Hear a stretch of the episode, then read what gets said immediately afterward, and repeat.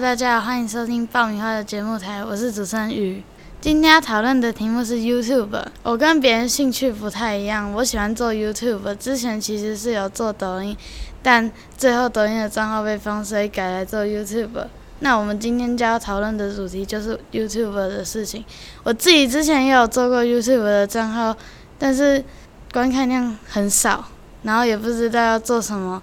最近才有把账号的影片全部删掉，然后重新做。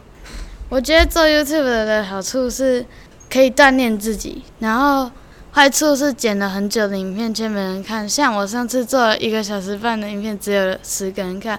这次的题目就讨论到这里，下次再见，拜拜。我是一定不会放弃当 YouTube 的。